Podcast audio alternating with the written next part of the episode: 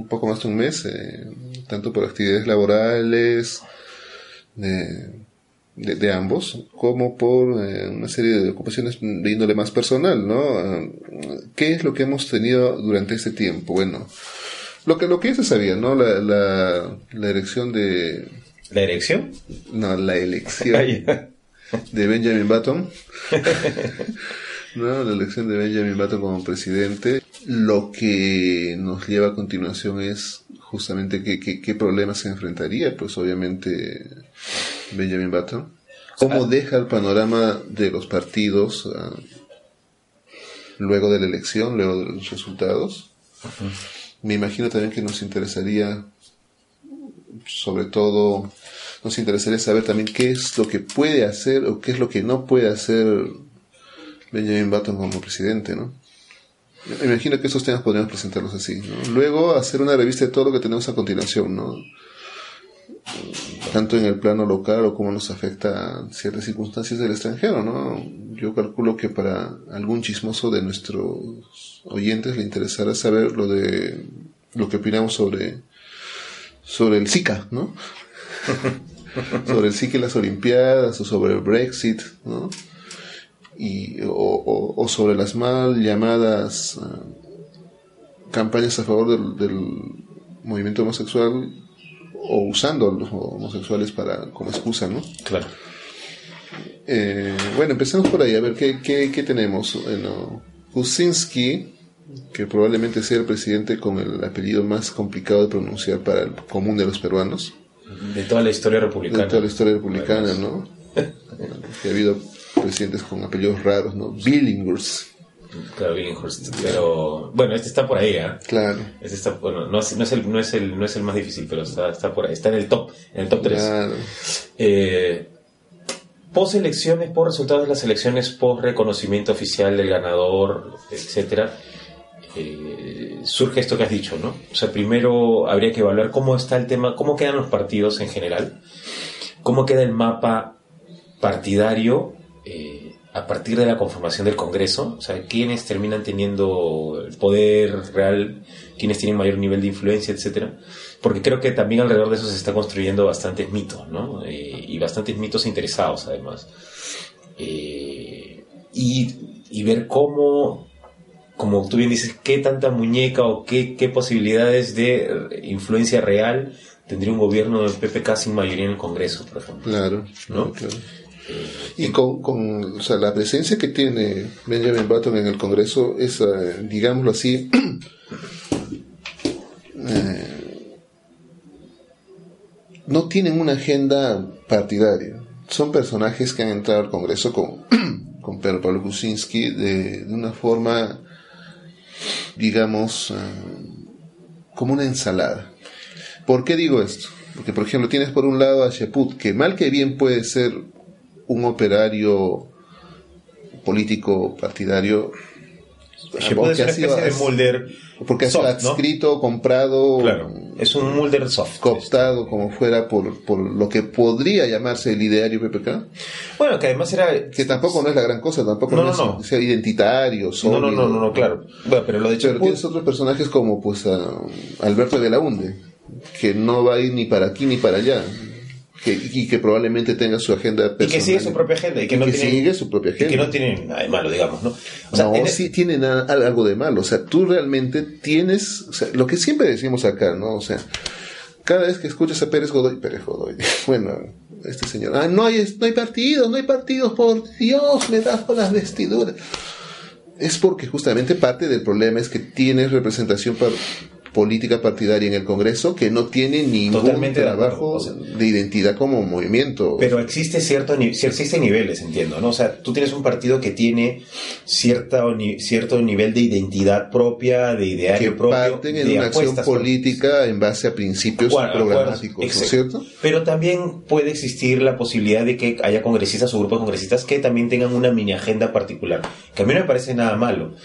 Eh, pero eh, en el caso de PPK se nota esto más precisamente porque existen un montón de discusiones ahora internas Sí, sí, sí. que todo el mundo mete la cuchara cuando el que manda sabemos quién es, ¿no? O quién, como lo dijo Chepuda además, o sea, quien decide al final es PPK. O sea, no, no, le estén poniendo ministros o estén diciendo este va a ser, ¿no? Totalmente de acuerdo. Sí, pero yo acá haría una acotación y diría, lo mismo sucede con el Fujimorismo. O sea, el Fujimorismo fuera, fuera de su protección interna hacia la lideresa, si quieres, tampoco se sabe realmente cuál es su agenda. O sea, no, no tiene una agenda partidaria. sabemos que el Fujimorismo es populista, que ya lo que hemos hablado acá múltiples veces, ¿no? Pero tampoco, o sea, los dos adolecen de lo mismo, si, si estamos hablando que los dos partidos que ahorita tienen el poder, digamos, repartido, no es que el Fujimorismo... Yo diría que el Fujimorismo es un poco, está un poco más cohesionado. El Fujimorismo, como bien dices, es un populismo de derecha. Partes de eso, partes de que tiene detrás de ellos, no los congresistas per, se, pero sí el, el partido, el movimiento, la organización política, tiene una serie de, digámoslo así, intelectuales, entre comillas, que les dan ciertas pautas, como este, este evento que hubo hace unos días en, en el Hotel del Pueblo, ¿no? Que les dan una, una, línea general de cómo debe funcionar el Fujimorismo dentro del Congreso, cómo debe ser su operación, qué es lo que pueden, qué es lo que deben, qué es lo que no deben hacer. Pero desde fuera, ¿sabes qué sensación del Fujimorismo? Que no propone nada realmente, que es muy, muy reactivo. El Fujimorismo no es que no proponga nada, lo que pasa es que el Fujimorismo para lo que es, no, o para lo que ha sido, digamos, en el gobierno de Ollantumala una oposición, justamente su papel era no quemarse más y se claro, No, pero ahora. Igual ahora también, mira, ¿qué es lo que va a pasar? Mm, el Fujimorismo, otra cosa que es este, que está en el, en el debate, ¿no? Eh, no tiene por qué hacerse más bolas, porque en realidad va a tener que esperar a que se presente BPK con su, con su Consejo de Ministros. Ah, sí, y nada más, porque ¿qué otra cosa tiene en el Congreso? Ya tiene toda la mayoría. No. Más de la mayoría. Totalmente de acuerdo. Pero, o sea, lo que voy es lo que decías en relación a la ensalada que es el partido BPK. O sea, desde afuera el Fujimorismo se ve, lo percibo porque no, no, no tengo contacto, ¿no? O sea, desde fuera como un como dicen guachafamente, un ciudadano informado más. El Fujimorismo es también una ensalada. Es que no somos unos ciudadanos informados más, pues ese es el problema. no, por eso estoy diciéndolo, estoy, estoy parodiándolo, ¿no? O sea, estoy satirizándolo. Eh, el Fujimorismo termina siendo una ensalada más cuyo único afán es, se ve, es solamente proteger a quien es su lideresa. Fuera de eso, no hay ninguna apuesta política real eh, en términos económicos, en términos políticos, en términos... No, o sea, tiran, tiran ideas que puede ser producto de estas reuniones que, que tienen, etcétera, pero no hay una apuesta ideológica cohesionadora de todos, más allá de que hay que proteger a la familia Fujimori. Eso es, eso es, eso es la impresión que da hacia afuera. Eh, y, y, fruto de ello es que todas las declaraciones de, lamentablemente, el Fujimorismo para escoger sus voceros parece que hiciera los peores, peores casting de la historia, ¿no? tienes a Luz Salgado, Espadaro hablando, etcétera, y, y, refuerzan esta idea, ¿no? O sea, ellos nunca hablan en términos propositivos, siempre hablan de que este, hay que pedirle perdón a Keiko, que hay que, este, eh, no se toca a la familia Fujimori, que esto es un ataque. Vamos a revisar lo que ha sido el Fujimorismo durante los últimos 10 años en el Congreso. En el Congreso el Fujimorismo siempre ha estado votando inclusive por políticas que presentadas por por el, por Ejecutivo, o sea, por Ollantumala, siempre ha estado dando en línea a favor de cosas que sí sean, digámoslo así, mm, no necesariamente de libre mercado, pero sí de acceso a, a, liberalizar más el mercado. Ha estado votando por políticas, inclusive algunas políticas sociales, eh, que no complementan sus ideales. Eh, conservadores. Exacto. Ha estado votando por eh, siempre, una línea clásica del fujimorismo es votar a, favor de los sistemas castrenses instalados en el país. Sí. O sea, esos son típicas del fujimorismo. O sea, en ese sentido sí, pues sí, sí te puedes remontar a una línea general. claro. ¿Qué más ha hecho el fujimorismo? El fujimorismo, bueno, lo que hace que el papel del fujimorismo recién en el Congreso actual que está por disolverse, por retirarse, eh, recién hace que medio año, un poco más de ocho meses, ha sido mayoría absoluta también. o sea, antes era una, la primera mayoría, pero no, no conseguían tampoco ser los que manejaban la sartén. Y a la, hasta la mitad del gobierno de Ollantumala eran solamente una minoría. Sí. O O sea, si, si podemos hablar de, de qué postura tuvo el Fujimorismo, realmente no podemos leerla de esa forma, porque recién hace muy poco tiempo el Fujimorismo ha ganado preponderancia en el Congreso. ¿no? Eh, y en ese sentido, pues eh, el movimiento de Ollantaytamá, el Partido Nacionalista, sí es el que más bien ha ido por todos lados, ¿no? Desde supuestamente abrir mercados con países extranjeros. No, ese es un... Hasta, todo el mundo tira, hasta cerrarse para, sí, sí, sí, o sea, para el mercantilismo más extremo con los gremios de la leche. ¿no? O sea, eso ha sido, sí, el nacionalismo ha sido... Un claro, que era una cuestión artificial también. Claro, y es justamente uno de los problemas que, siempre vas a encontrar en un partido que no tenga una, por lo menos un lineamiento base mínimo que les permita articular o, identificarse con ciertas o cuales eh, ideas o, propuestas del grassroots, ¿no? de la población base. Eh, y, y PPK también pasa por eso, como te digo ahora. Fuera de eso, lo cierto es que sí, este, hacen mal en proponer o, defender la, idea de que eh, PPK y su movimiento Perdón por el Cambio pueda ser realmente presidencia del Congreso, porque eso es imposible. O sea, todas las voces que estás escuchando que te dicen eso, realmente te están metiendo el dedo. No, no es factible, no es posible con los votos. En términos cuantitativos es imposible. O sea, no, no hay cómo. No hay cómo. No, totalmente de acuerdo. si la mayoría no estudia, no puede. No puede. Eh, y pedir la presidencia del Congreso es imposible. Eh, peor aún, le escucho a. ¿Cómo se llama?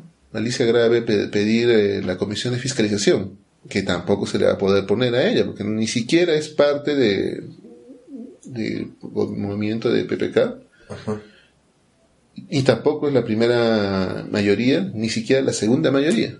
No, pues, no, pues, no, no, sé cómo pueden pedir eso.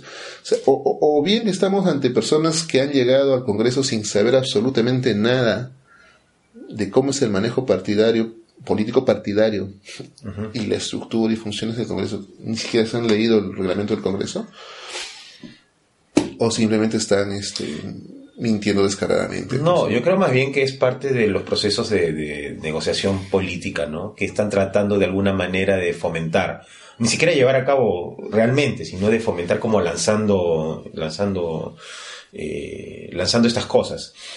Además, en respuesta a voceros del Fujimorismo que un poco más y dicen que el país es suyo, ¿no? O sea, mm. lo que, tú, tú, escuchas a este tipo de espadaro. es lo mismo, pues, o sea, no, date cuenta, si es que tú te vas a basar es, como la política de Estados Unidos, eh, Rusia o Unión Soviética en su momento, ¿no? Si te vas a lanzar a atender justamente a los voceros más extremistas, nunca vas a conseguir nada.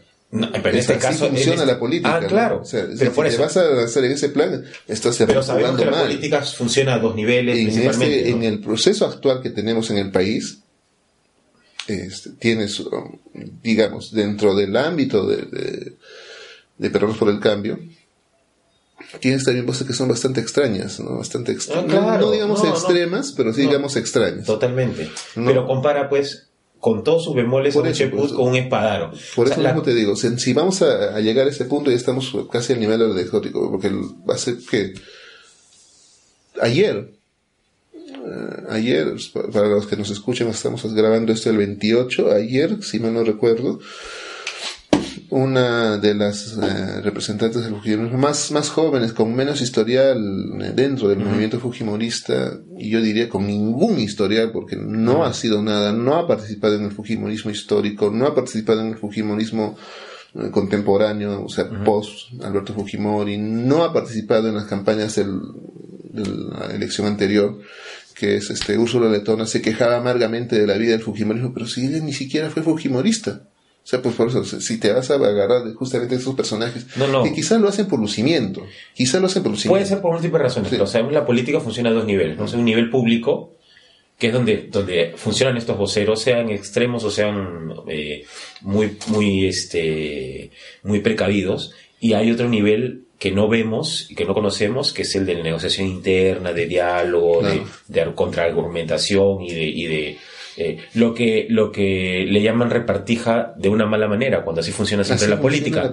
O sea, es más, en el Congreso, esa es la idea. O sea, la idea de un Congreso es precisamente repartir a partir de la negociación. Del equilibrio de poderes. Exacto. Otra cosa es que haya metida plata y que haya coimas, eso es otra cosa. Pero la idea es que acá, están, acá han vendido desde hace algún tiempo la idea de que este, de llamando despectivamente repartija este, este, este colocar puestos y colocar personajes claves en puestos claves, políticos siempre, ¿no? Cuando siempre ha sido así, siempre va a ser así, y esa es la idea precisamente que me el Congreso. Pero, pero ahora, por ejemplo, en, ese mismo plan, en ese mismo plan, eh, ¿qué tanta presión le puedes hacer digamos, estos nuevos aliados de, de Pedro Pablo Kuczynski, ¿qué tanta presión puedes hacer para supuestamente incorporar planes de gobierno que son ajenos, digamos, a tu línea programática base y implementarlos en un gobierno así? Me parece lo más extraño. ¿no? por ejemplo, que esta... No me acuerdo ahorita su nombre, este que esté pidiendo de un movimiento socialista conocido, si mal no recuerdo que es este de sembrar, está pidiendo que, que es parte del Frente Amplio, ¿no? Está pidiendo que pero por el cambio en su gobierno para que ellos tengan participación y respaldo de, su movimiento, de su movimiento base, eh, defienda posiciones como, entre ellas, eh, la, el no fomento de, de, los embarazos. El no fomento de la maternidad, perdón.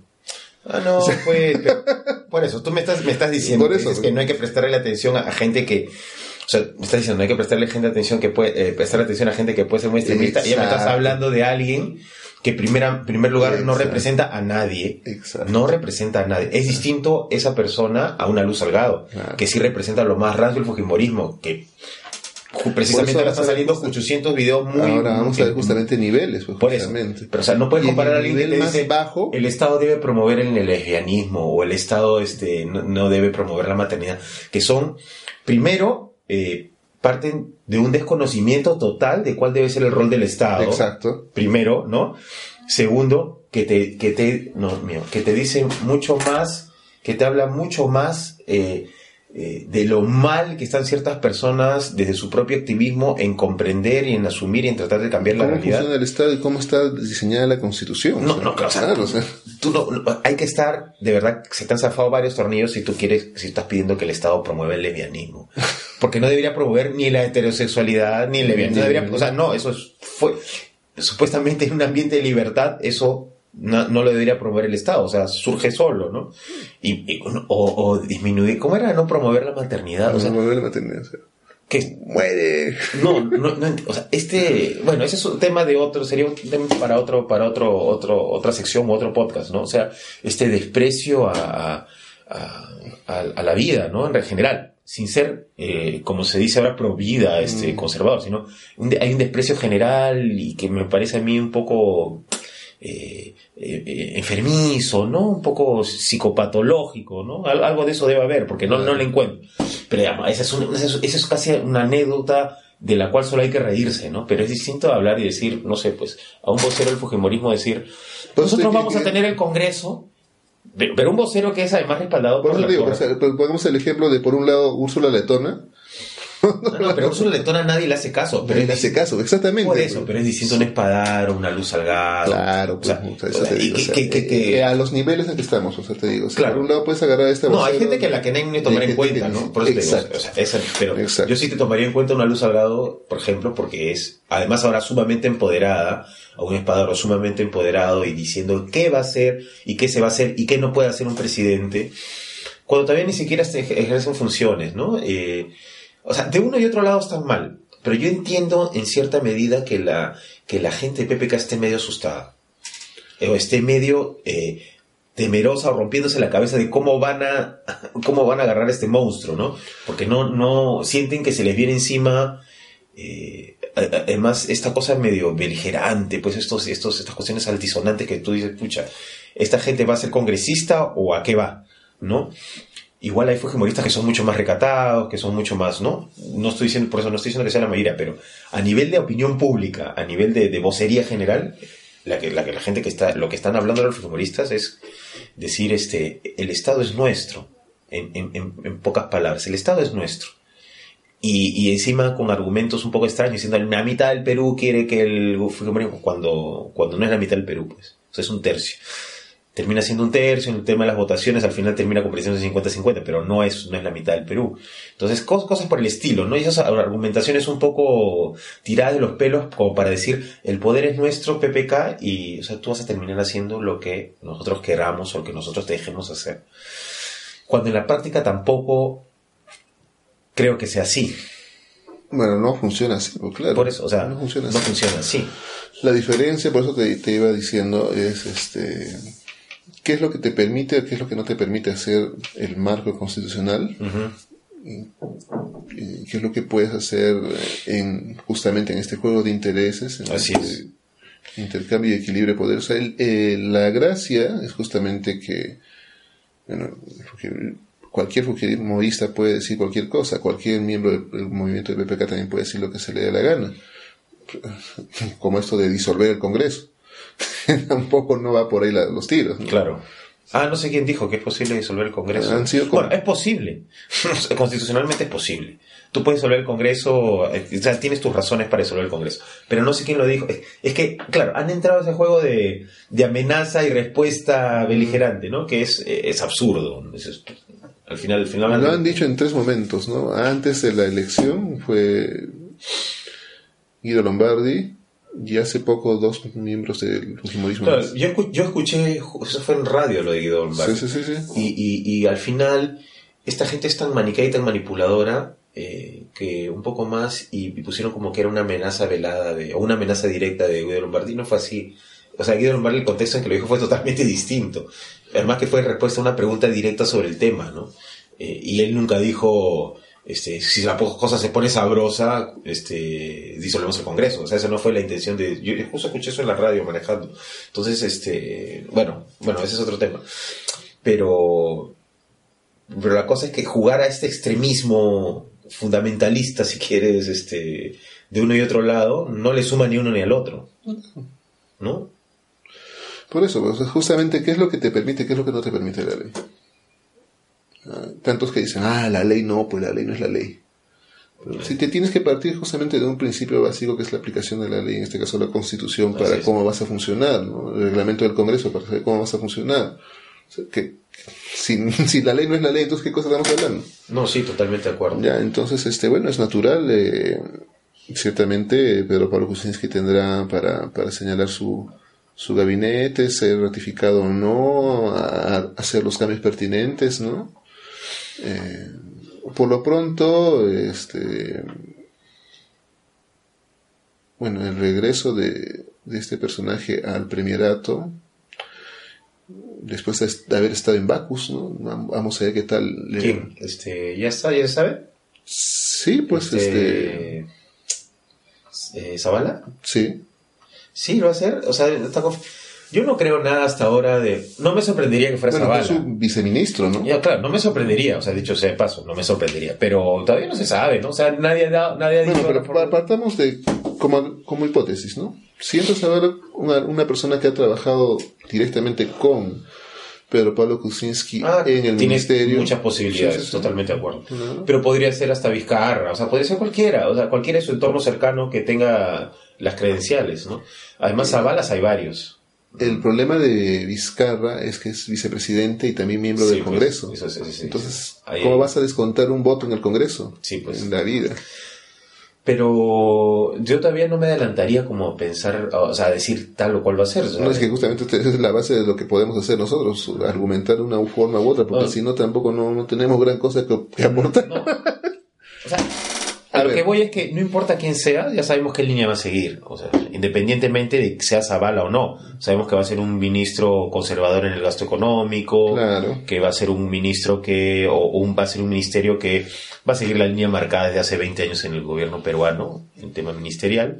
O sea, un gobierno, un, un- un presupuesto manejado muy austeramente, eh, buscando mucho este, el ahorro, eh, poco gasto social y el gasto social que se efectúe debe estar muy bien sustentado, que no es malo de per se, pero, pero no va a ser un, ministerio al cual pueda venir, no sé, pues el Ministerio del Ambiente y decir, tenemos, necesitamos esta, tanto, tanta plata para el marco macroeconómico multianual del 2018 y suéltanos esta plata. Ah, ya, no, no va a ser así. O sea, va a ser un, son ministros que ajustan, ¿no? Mucho el, el, gasto y que, independientemente de quién sea, porque digamos, está PPK y no creo que PPK se vuelva de un momento a otro. No, es lo que decíamos en algún capítulo anterior, ¿no? Que, o que yo te argumentaba que sí existen diferencias entre el Fujimorismo y, Pedro Pablo Kuczynski en ese aspecto.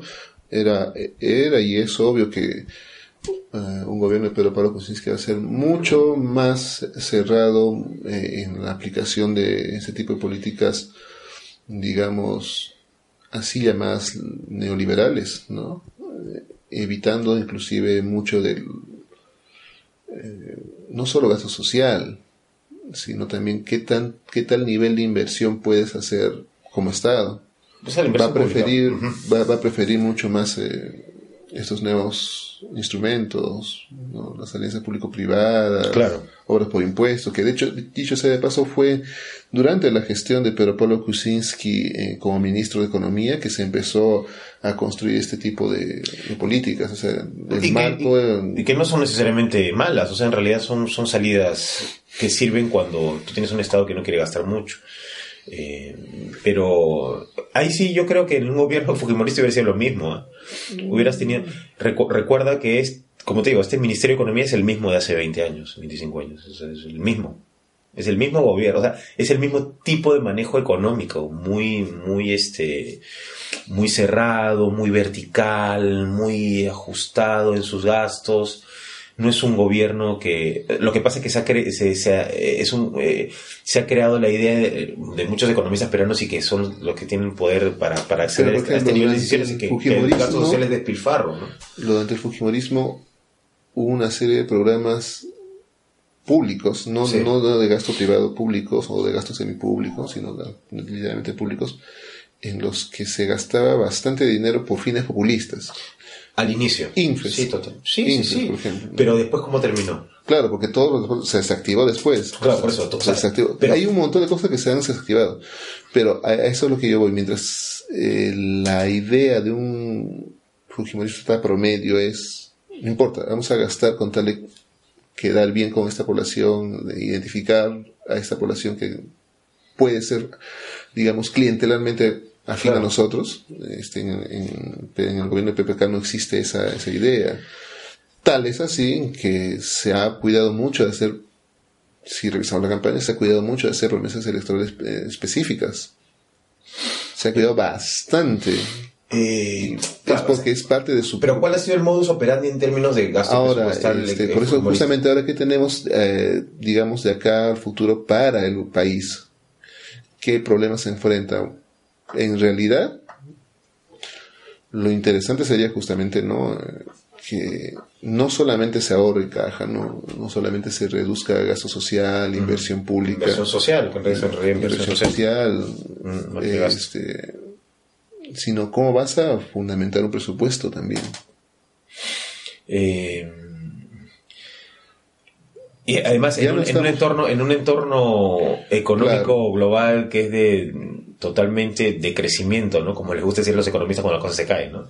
Claro, este, estás ante un momento en que se va a requerir justamente, de todas formas, así les guste o no, eh, la aplicación de políticas contracíclicas. Ajustones, totalmente, o sea, va a haber ajustón acá, sí, o sea, y, y, jugar con el dólar, eh, lo, que, lo que se viene haciendo hace tiempo, ¿no? Comprar, vender, comprar, vender para tener, tener la cosa estable. Eh, ahora. Lo más interesante sería que justamente. ¿qué, qué No, con lo de. Encima con lo que está pasando en la Unión Europea, ¿no? Que ah, de alguna u otra manera afecta. No, pero el Brexit a nosotros nos conviene. A nosotros nos conviene eh, bastante. Yo creo que conviene a cierto sector más que a todos, ¿no? Bueno, sí, pero a ver pero en general al país le interesa bastante que se siga manteniendo esa línea actuales circunstancias, ¿no? Una libra esterlina baja, un dólar. Lo malo de esas cosas es que rebotan, pues. Va a llegar, o sea, es, eh, economía, como venimos viendo hace tiempo, hay bajas fuertes, pero el rebote también es fuerte, al final igual nos termina afectando. O sea, el tema es que tengamos los decisores tengan la suficiente muñeca como para aprovechar esos momentos, ¿no? Que, es, Otra cosa que, por ejemplo, Pedro Pablo Kuczynski sí mencionaba en, sus, eh, en su campaña, eh, y con mayor eh, interés, mayor realce que políticas públicas de interés social, justamente esto de promover las inversiones, destrabar las inversiones, meter las inversiones, levantar inversiones, recolectar inversión. Bueno, pues es uno de los temas justamente con, con la salida del Reino Unido de la Unión Europea, eh, es que el elemento esencial de, digamos, eh, el elemento esencial donde tú puedes destinar capitales como seguro es el oro. Sí. Ya, pues, entonces. Sigue siendo el oro. Sigue siendo el oro, y con mayor razón ahora. Sí, pues. Entonces, bueno, ahí tienes el oro en bastantes lugares del Perú con supuestamente inversiones trabadas, como le gusta le gustaba decir a PPK, ¿no? Sí, pero. inversiones trabadas, entre comillas.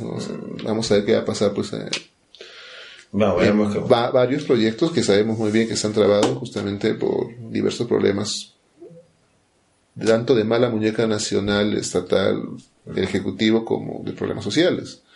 Claro, no nos debería sorprender que en ese aspecto, pues, Kuczynski tenga clara una idea de qué cosa debe exportar el país para aprovechar la situación. Eh, yo sí, claro, en eso sí coincido. O sea, creo que eh, eh, Kuczynski tiene muy claro este, cómo hacer para ganar plata y ahorrarla. El tema es algo que, para algunos es casi una blasfemia. el tema es cómo se distribuye el gasto, mm. cómo se distribuye la inversión social, que es algo de lo que ellos no son muy no son muy afines, ¿no? O sea, saben muy, muy bien cómo recolectar, el tema es cómo redistribuir, que es, digamos, la falencia general y que es lo que siempre se les ha criticado a estos decisores de políticas de este tipo, ¿no?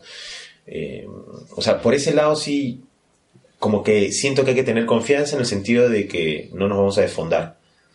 No, no, o sea, al contrario, que vamos a, va a haber un manejo muy conservador. Y la contra de ese manejo conservador es que se puede fomentar en algunos casos eh, o, fomentar o no atender la inequidad ¿no? en ciertos sectores. Además, con, un, con el problema este de la regionalización hasta ahora no resuelto, que lo que está generando también es mayor inequidad en ciertas regiones, que ya lo hemos hablado también, ¿no? Hay regiones que están totalmente abandonadas porque no hay, no hay manera de cómo redistribuir el gasto, etcétera, etcétera. Eh, y ese, ese es, creo yo, el principal problema. en los cuales el, así metas más gasto tampoco no se levantan porque no hay, una, no hay una planificación. Exacto, es que parte es una cosa más grande que el gasto, ¿no? Pero parte de una planificación y tiene que ver mucho el gasto en realidad, ¿no? Bueno, haremos una pausa. Eh, al regreso seguiremos con algunos temas más de lo que, de lo que se tiene que afrontar, ¿no? Como, como país, con un gobierno de Pedro Pablo Benjamin Button. regresamos.